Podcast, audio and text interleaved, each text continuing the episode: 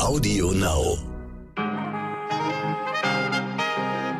Guten Morgen, liebe Zuhörerinnen. Heute ist Dienstag, der 15. Februar. Ich bin Michel Abdullahi und hier ist für Sie heute wichtig mit unserer Langversion.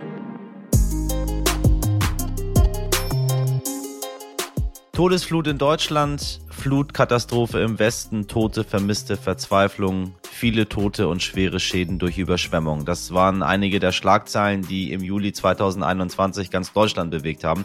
Vor 217 Tagen, auf den Tag genau vor sieben Monaten, kam das Wasser, das zur schwersten Hochwasser- und Starkregen geprägten Naturkatastrophe Deutschlands führte. Über 180 Menschen hat das Wasser das Leben gekostet, 134 davon im Ahrtal. Und jetzt, sieben Monate danach, hören wir kaum noch etwas über die Lage im Ahrtal. Und um das zu ändern, blicken wir heute in einer Spezialausgabe auf die Nacht vom 14. auf den 15. Juli 2021 zurück, liebe HörerInnen. Wir lassen bei heute wichtig Betroffene und HelferInnen sprechen und stellen uns die Frage, wäre diese Katastrophe vorhersehbar gewesen? Aber hören Sie gleich selbst. Zuerst für Sie das Wichtigste in aller Kürze. Bundeskanzler Olaf Scholz ist gestern in die Ukraine gereist und hat Russland im Falle eines Einmarschs in die Ukraine erneut mit harten Sanktionen gedroht. Heute reist er nach Moskau, wo er mit Putin persönlich verhandeln will. Laut dem Wirtschaftsforschungsinstitut IFO könnten Lebensmittel dieses Jahr um bis zu sieben Prozent teurer werden. Grund dafür seien unter anderem gestiegene Preise für Düngemittel und Treibstoffe, die wiederum mit den steigenden Energiepreisen zusammenhängen. Außenministerin Annalena Baerbock hat sich für eine allgemeine Impfpflicht ausgesprochen. Die einrichtungsbezogene Impfpflicht, die im März komme, sei zwar gut, würde aber nicht ausreichen. 217 Tage ist es jetzt her, liebe HörerInnen, und der Starkregen, die Sturzfluten und die massiven Überschwemmungen aus dem Sommer 2021 ja, sie sind schon fast wieder vergessen. Vor sieben Monaten kam die Flut, die als eine der schwersten Naturkatastrophen der jüngeren deutschen Geschichte gilt. In der Nacht vom 14. auf den 15. Juli starben im 1800 Einwohner in Ort Dernau an der A über zehn Menschen. Brücken, Häuser und Autos wurden von den Fluten weggerissen. Rassan Spati ist Dernauer. Er musste in der Nacht, als das viele Wasser kam, um das Leben seiner Familie fürchten. Für unsere Folge zum Ahrtal hat meine Kollegin Pia Bichara auf die Katastrophennacht zurückgeblickt, die Stimmen von Gassan Spati, von HelferInnen und aus der Politik gesammelt, Menschen, die noch immer vor den Trümmern stehen oder beim Wiederaufbau helfen. Auch wenn einige von uns die Katastrophe bereits wieder vergessen haben, die Betroffenen können das nicht. Daher beschäftigen wir uns heute damit, wie es den Menschen vor Ort geht, was der Wiederaufbau macht und welche Herausforderungen noch bevorstehen. Heute mal kein Interview von mir, sondern ein Spezial zur Flut- und Hochwasserkatastrophe im Juli 2021. Und auch insbesondere deswegen, liebe ZuhörerInnen, weil es uns und mir persönlich hier sehr wichtig ist, dass wir Themen nicht nur so abarbeiten und vermelden, sondern das, was wir machen, wirklich mit Herz machen. Und wenn ich Ihnen sage, das ist ein Thema, was uns am Herzen liegt, dann bleiben wir auch dran. Das sollen alles keine leeren Floskeln und Phrasen bleiben, sondern wir möchten sie füllen. Also hören Sie ganz genau heute hin. Viele von Ihnen haben sich das Thema ja auch gewünscht. Ich wollte nur also zu meinem Kind. Alles andere hat für mich keinen Sinn gemacht. Ich, ich wollte nur mein Kind sehen. Das, meine lieben HörerInnen, war die Stimme von Gassan Spaiti. In der Nacht, als das Wasser kam, musste der Gastronom aus Dernau an der A um das Leben seiner Familie bangen. Er hat meiner Kollegin Chiara Pass seine ganz persönliche Geschichte erzählt. Dann bekam ich einen Anruf an dem Abend von meiner Ex-Frau, dass ja wohl am Sterben sind. Oder er gesagt, sie werden jetzt gleich sterben. Das Wasser kommt, ist so hochgekommen, rette uns. Und äh, ja, dem direkt danach bin ich dann Richtung Dernau nochmal gefahren, über den Weinberger. Da konnte ich leider gar nicht mehr durch, äh, aber ich habe mich der Feuerwehr oben auf dem Berg dann angeschlossen. Da konnten wir so nach gegen halb zwölf dann doch mal reinfahren. Und dann haben wir uns mal Stück für Stück vorwärts gearbeitet. Dann hat man gesagt, ich soll mir keine Sorgen machen. Äh, die Hubschrauber seien unterwegs und Hilfe kommt.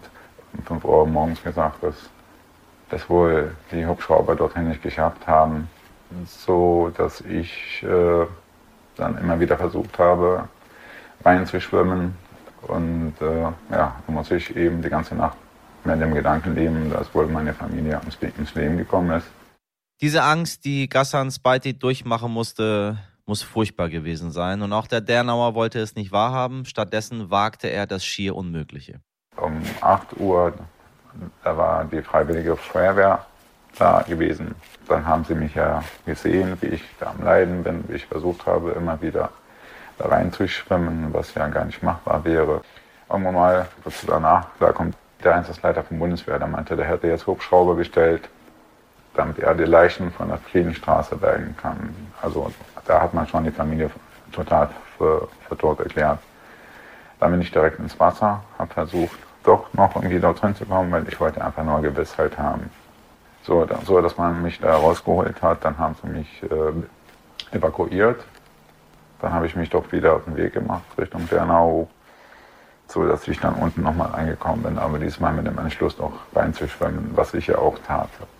Und Gott sei Dank habe ich gesehen, dass sie doch noch alle am Leben sind. Und irgendwann mal später, wir haben die alle rausgeholt. Also da war ich auch mit dabei, da bin ich ganz reingeschwommen.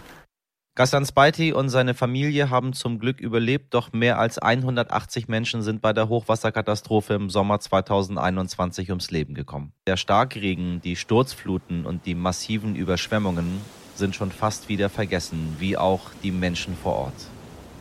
Wir wollen nicht schon wieder den gleichen Fehler machen, den wir viel zu oft tun, vergessen, weil wir bereits von der nächsten Nachricht, Sensation, Katastrophe, was auch immer abgelenkt sind. So einfach vergessen können auch nicht die Betroffenen. Wahrscheinlich gibt es auch unter Ihnen, liebe HörerInnen, Menschen, die alles verloren haben, noch immer vor den Trümmern stehen und noch immer mit den Aufräumarbeiten beschäftigt sind. Bevor wir gleich in die Gegenwart blicken und schauen, wie es den Menschen heute geht, welche Hindernisse sie überwunden haben und wie es künftig für sie weitergeht. Hier ein kurzer Rückblick. Was ist eigentlich genau im Juli 2021 im Westen Deutschlands passiert? Hören Sie selbst. Wegen des vielen Regens führt der Rhein seltenes Sommerhochwasser. Der Fährbetrieb bei Bob hat eingestellt. Und in der Eifel wurden 150 Urlauber dieses Campingparks nach Hause geschickt. Aus Angst davor, dass sich die friedliche Prüm in einen reißenden Gebirgsbach verwandelt. 30 Liter Regen pro Quadratmeter wurden bis zum Abend in der Eifel erwartet. Dazu kommen heute Nacht im Süden und in der Mitte teils heftige Gewitter. Und morgen droht dann im Westen eine wahre Sintflut mit Regenmengen bis zu 200 Liter. In den Mittelgebirgen können ganze Ortschaften überflutet werden. Am Wochenende sollen die Unwetter dann aber erst einmal verschwinden. Denn dann beendet ein Sommerhoch den Regen in ganz Deutschland. Das war der Wetterbericht von RTL aktuell vom 13. Juli 2021. Ob zu diesem Zeitpunkt überhaupt jemand ahnt, dass uns eine der folgenschwersten Naturkatastrophen der Nachkriegszeit bevorsteht?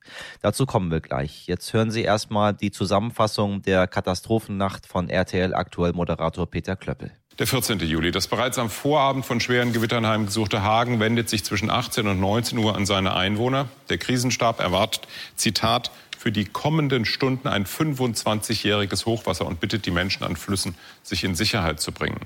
Einige Stunden später unterbricht Radio Wuppertal sein laufendes Programm und berichtet in Sondersendungen von der Lage vor Ort. Wuppertal war zu diesem Zeitpunkt eines der am schwersten betroffenen Gebiete. Immer wieder gibt der Sender diese Meldung durch. Achtung, es folgt eine amtliche Gefahrendurchsage. Gewarnt wird vor Hochwasser und Überflutungen im Bereich der Wupper entlang der Talsohle besteht durch den weiteren Pegelanstieg der Wupper die akute Gefahr der Überflutung. Um 23.15 Uhr ruft der etwa 80 Kilometer südlich gelegene Landkreis Ahrweiler den Katastrophenfall aus und fordert dann Hilfe von der Bundeswehr an. Doch da war es schon zu spät. Menschen retteten sich in letzter Not auf Häuserdächer. Andere schafften es nicht mehr. Eingestürzte Häuser im Landkreis Ahrweiler, das Klinikum Leverkusen muss geräumt werden, der historische Stadtkern von Bad Münstereifel ist zerstört, mindestens 58 Menschen sind gestorben, in der Vulkaneifel wird der Katastrophenfall ausgerufen. Es war halt alles zerstört und ähm, man hat davon vorher gehört, aber konnte es gar nicht realisieren und als man dann da stand, dachte man so, das ist unglaublich, was hier passiert ist. Das war Emily. Emily von der Osten Miller ist eine von vielen HelferInnen, die von Anfang an mit angepackt haben. Für sie war klar, dass ihr Start-up für Handyketten erstmal pausieren muss, damit sie und ihre MitarbeiterInnen in der Eifel helfen können. Über Social Media mobilisiert sie dann weitere helfende Hände. Also eine gesamte Anzahl von den Helferinnen weiß ich gar nicht. Ähm, allerdings hatten wir zum Beispiel ein Wochenende, da waren wir an einem Samstag 420 ähm, Leute und an einem Sonntag 450 Leute. Und es war wirklich Wahnsinn. Es waren ähm, je, an jedem Tag sechs Reisebusse voll mit äh, Helferinnen. Das war unglaublich. Das war so schön. Betroffene haben selten eine so große Solidarität erfahren. Kurz nach dem Hochwasser waren bereits hunderte Freiwillige vor Ort. Mitten in der Pandemie haben sie ohne zu zögern fremde Menschen geholfen. Schlamm aus ihren Wohnzimmern geschleppt oder Tapeten abgerissen. Die Hilfe kommt langsam an, doch die Katastrophe, sie geht weiter. Auf den Ladeflächen von Lastwagen und auf Schlauchbooten haben sich die Menschen in Sicherheit gebracht. Zwei Pferde flüchteten vor dem Wasser im Galopp durch die Innenstadt. 19.000 Rettungskräfte sind allein in Nordrhein-Westfalen im Einsatz, ein gefährlicher Job. In Altena haben Anwohner gestern einen Feuerwehrmann aus einem Sturzbach auf einer Straße gerettet. Dennoch, Innenminister Reul verspricht Einsatz bis zur Erschöpfung. Wir sind mit allem, was wir tun, mit allem, was wir haben dabei, mit voller Kraft. Wir erreichen momentan nicht jeden. Wir erreichen auch nicht jedes Ereignis. Es kann auch sein, dass es was dauert, aber wir lassen sie nicht alleine. Ein ganzes Haus wird vom Wasser weggeschoben und der Baum davor gefällt. Die Menschen in Ahrweiler haben seit Tagen kaum geschlafen. Sie räumen auf mit den eigenen Händen, weil sich die Retter bislang zuerst um Menschenleben kümmern und erst dann um Autos oder Häuser. Wir haben zwar keinen Strom, kein Wasser, überhaupt keine Informationen. Wir haben nichts. Wir sind auf uns selbst äh, eingestellt und wir müssen alles selbst machen hier. Die Ministerpräsidentin von Rheinland-Pfalz besucht heute den Flutort Trier. In der Leitstelle der Feuerwehr erfährt sie, wie hilflos Retter und Opfer waren, als während der Flut die Notrufe eingingen. Ein Kollege erzählte eben, der erste Anruf, wo die Frau noch im Erdgeschoss war, der nächste Anruf kurz danach im ersten Obergeschoss, irgendwann im zweiten und dann unterm Dach. Und äh, immer mit der Frage versehen, wie kommt da eigentlich Hilfe hin? Schlicht und ergreifend, weil die Wege überhaupt ja gar nicht mehr befahrbar waren. Mehr als 100 Tote sind die erste schlimme Bilanz der Todesflut. Der traurige Job der Bundeswehr, sie muss die Leichen aus dem Katastrophengebiet ausfliegen. Bei den 100 Verstorbenen blieb es nicht. Am 17. Juli 2021 waren es bereits 140 Tote. Gleichzeitig gibt es kleine Momente der Hoffnung. Die eigentlich einfachsten Dinge werden plötzlich kostbar. In Schuld zumindest steht die Trinkwasserversorgung inzwischen wieder. Behelfsstraßen wurden eingerichtet, Helfer kommen von überall. Solidarität, für die er dankbar sei, sagt Bürgermeister Helmut Lussi. Und dennoch. Diese Flut wird für die Menschen in Schuld Narben hinterlassen. Und Narben, die man nie vergisst, die nicht zu bewältigen sind. Denn unser Leben hat sich von einem auf den anderen Tag geändert. Auch das Nachbarörtchen Dernau kämpft noch immer mit den Folgen der Flut. Die kleine Ortsbäckerei ist komplett zerstört. Zu retten ist hier nichts mehr. Aufräumen geht aber nur begrenzt. Das sind halt Sachen, die kriegst du mit Manneskraft nicht gehoben, wie da vorne zum Beispiel das Kühlhaus. Und ähm, da brauchst du Bagger, da brauchst du schweres Gerät. Das wird kommen, nur die Leute müssen ja erstmal durchkommen hier. Ne? Die Schäden im Ahrtal und in den anderen Hochwasserregionen dürften mehrere Milliarden Euro betragen. Am 18. Juli 2021 zieht Tief Bernd Richtung Süden weiter. Am 19. Juli verbessert sich dann auch die Wetterlage im Westen Deutschlands. Die Flutkatastrophe hat über 180 Menschen das Leben gekostet. Es war die schwerste von Hochwasser und Starkregen geprägte Naturkatastrophe Deutschlands. Wir werden morgen im Kabinett in Berlin ein Programm auflegen, wo es um finanzielle Hilfe geht. Und hier geht es darum, dass auf der einen Seite unbürokratisch Soforthilfe ausgezahlt wird, gemeinsam mit dem Land. Das Land wird das am Donnerstag beschließen, hat mir der Ministerpräsident gesagt. Und dann werden wir mit Ihnen gemeinsam alles daran setzen, dass das Geld schnell zu den Menschen kommt, die oft nichts mehr haben, außer das, was sie am Leibe tragen und die deshalb auf die Unterstützung angewiesen sind. Das hat unsere ehemalige Bundeskanzlerin Angela Merkel am 20. Juli 2021 versprochen. Schnelle und unbürokratische Hilfe. Und bereits am 21. Juli wurden dann auch Soforthilfen von Bund und Ländern beschlossen. Insgesamt wurden es 800 Millionen Euro und 30 Milliarden als Aufbauhilfe vom Bund. Ein Hoffnungsschimmer. Wir schauen jetzt nach vorne. Wie steht es um den Wiederaufbau und wie geht es den vom Hochwasser Betroffenen? Denn obwohl die versprochene schnelle und unbürokratische Hilfe noch nicht überall angekommen ist, es geht voran. Die Spendenbereitschaft nach dem Hochwasser war riesig. Über 500 Millionen Euro sind zusammengekommen. Aber was passiert eigentlich mit den vielen Geldspenden? Und wo erschwert das komplizierte deutsche Spendenrecht die Auszahlung? Drei Beispiele aus dem Ahrtal. Unsere Kolleginnen von NTV waren vor Ort. Erstens. Tiny Häuser finanziert aus Spenden. Für die Betroffenen, die durch die Flut alles verloren haben, sind die neuen 34 Quadratmeter Wohnfläche was ganz Großes. Mithilfe von 17 Millionen Euro Spendengeldern konnten 170 Familien in solche Tiny Häuser einziehen. Die Aktion Deutschland hilft hat das möglich gemacht. Annette Frings kann seit Dezember wieder in ihren eigenen vier Wänden leben.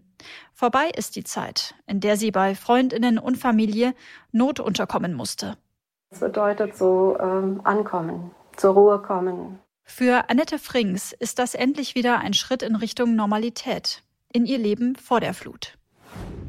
Zweitens. Flutweinspenden. Die WeinbauerInnen stehen erst am Anfang des Wiederaufbaus. Allein im Ahrtal hat die Flut 30 Hektar Reben zerstört. Der Schaden 150 Millionen Euro. Die Initiative Flutwein hat rund 4,5 Millionen Euro an Spenden gesammelt, indem sie knapp 200.000 verschlammte Weinflaschen weltweit verschickt hat. Doch bei der Verwendung der Gelder gibt es eine große Hürde, erklärt Peter Kriechel von der Initiative Flutwein.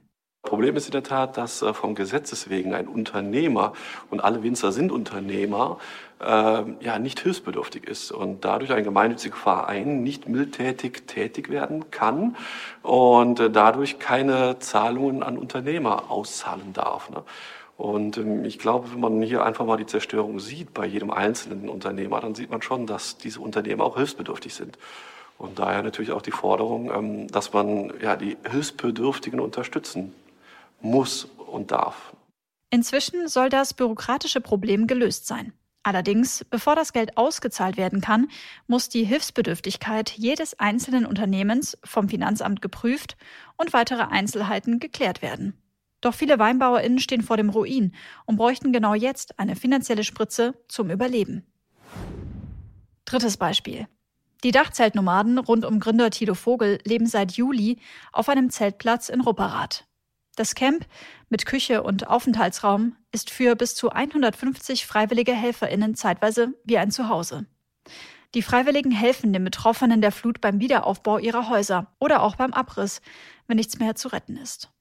Mehr als 150 Häuser haben die Dachzeltnomaden bereits bearbeitet. Unzählige Wände und Böden mussten raus. Die HelferInnen kommen aus ganz Deutschland, nutzen ihre Urlaubstage, um im Ahrtal den Menschen zu helfen. So auch Luis Dümpelmann. Also erstmal ist es super anstrengend auch und ähm, auch eine Belastung psychisch. Aber äh, das Schöne an der ganzen Sache ist, dass die Leute, denen wir helfen, eine Resonanz geben. Und wenn hier echt erwachsene und gestandene Männer vor ihm stehen mit Tränen in den Augen, allein wenn wir nur kommen mit vollen Autos, äh, ist es einfach so ein herzliches Gefühl, das ist einfach schön. Ohne Spenden müsste die Hilfsorganisation monatlich rund 100.000 Euro aufbringen, um alle Kosten zu decken. Auch jetzt noch Initiator Thilo Vogel. Wir brauchen jetzt vor allen Dingen ähm, finanzielle Unterstützung, um weitermachen zu können. Ähm, Werkzeug in direkter Form eher seltener. Wir haben zwar noch eine Amazon-Wunschliste, aber wir sind gut ausgestattet mittlerweile. Und Manpower. Leute müssen herkommen. Also wenn ihr Lust habt, herzukommen, dann kommt her und macht mit, weil das ist das, was den Leuten wirklich hilft.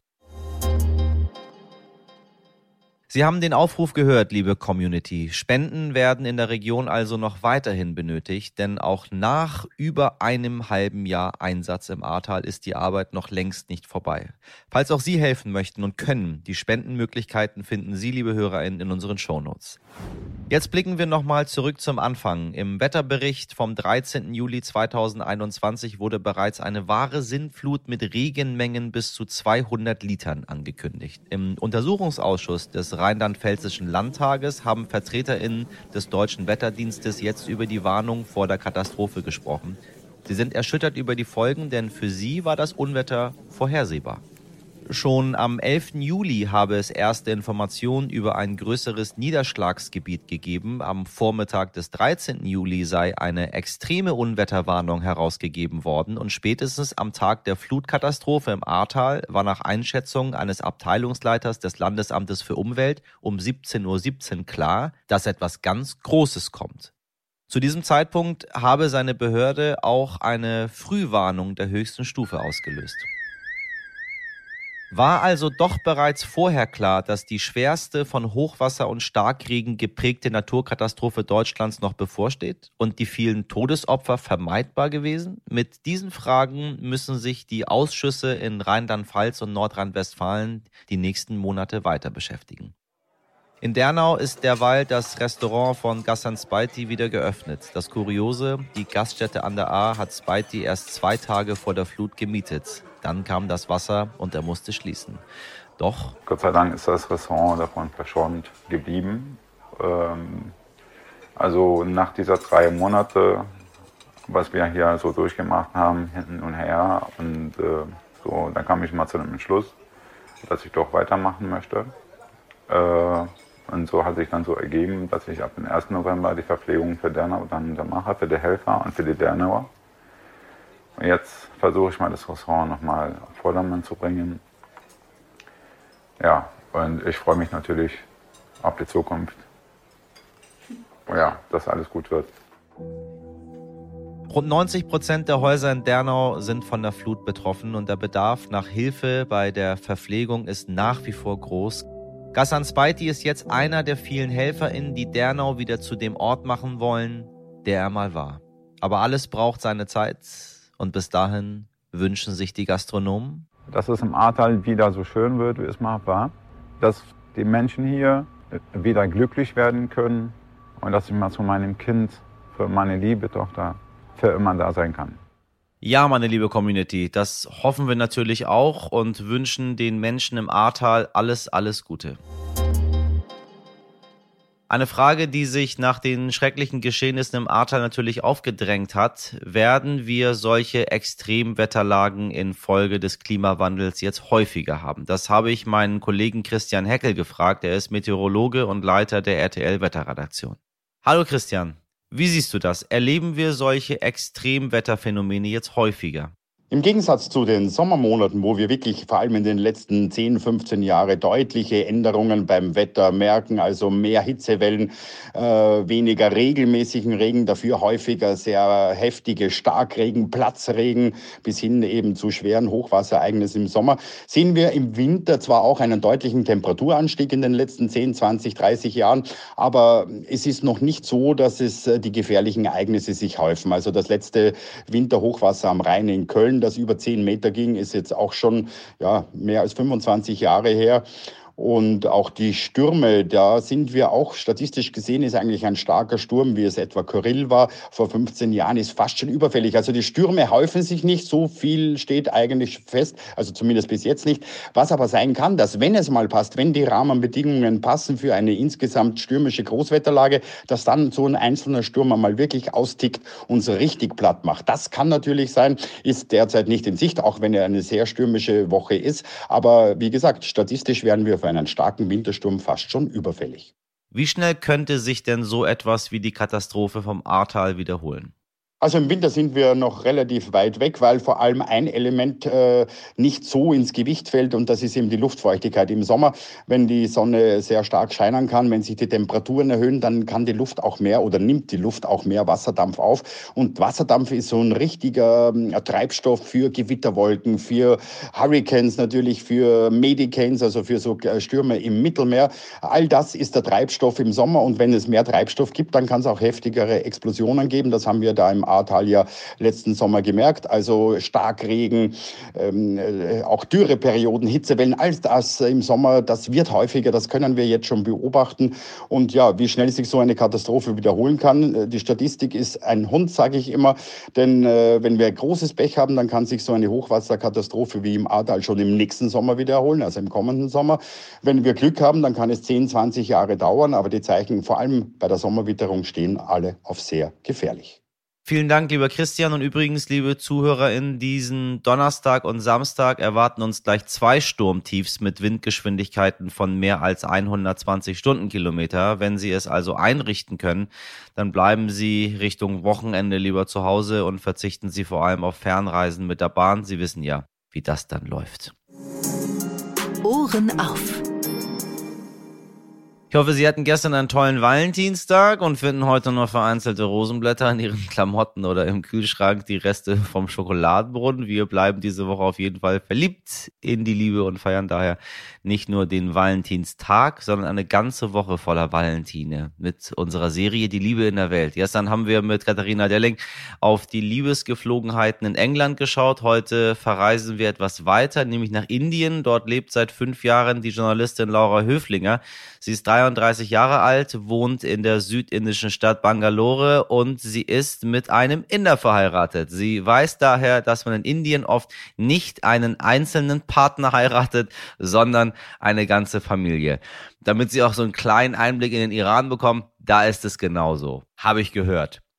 Liebe ist nichts, das einen einfach überkommt, sondern das Ergebnis von jahrelanger harter Arbeit. So sehen das zumindest die Inder. Denn Heiraten werden in Indien traditionell arrangiert. Und was das bedeutet, ist, dass Eltern, Tanten, Onkel sich auf die Suche machen nach dem richtigen Partner für die Kinder. Das kann im Extremfall bedeuten, dass sich Braut und Bräutigam am Tag der Eheschließung zum ersten Mal kennenlernen. Es kann aber auch bedeuten, dass sie sich ein, zweimal vorher gesehen haben, vielleicht auch über Wochen, Monate beschnuppern konnten, also ein Mitspracherecht haben.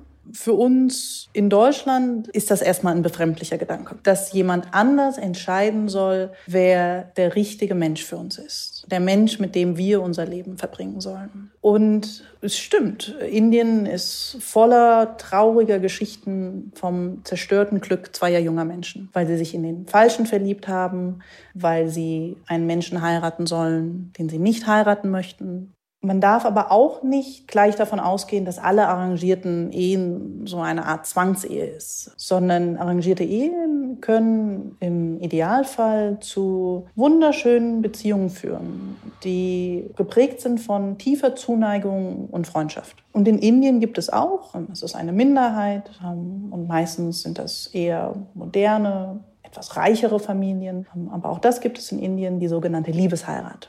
Also zwei Menschen verlieben sich und sie beschließen, dass sie den Rest ihres Lebens miteinander verbringen wollen oder zumindest einen Teil davon. Aber selbst wenn das der Fall ist und egal wie modern die Familie ist und wie experimentierfreudig, in den aller, allermeisten Fällen werden die Eltern trotzdem irgendwie ihre Finger im Spiel haben, irgendwie versuchen, ein bisschen ähm, Ratschlag zu geben, ein, ein bisschen mitzuentscheiden. Denn das ist der andere große Unterschied zu Deutschland und daran gibt es so schnell auch nichts zu rütteln.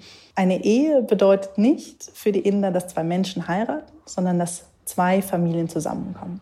Ich weiß, wovon ich rede. Ich habe nämlich einen Inder geheiratet.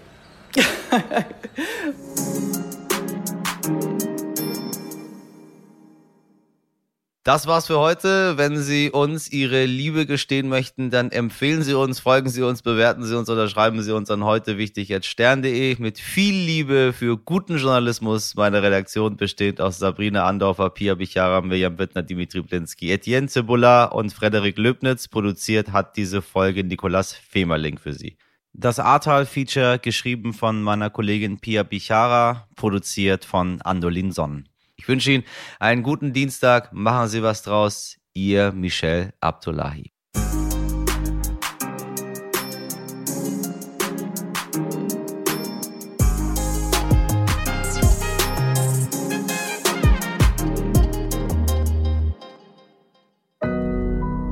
Audio Now.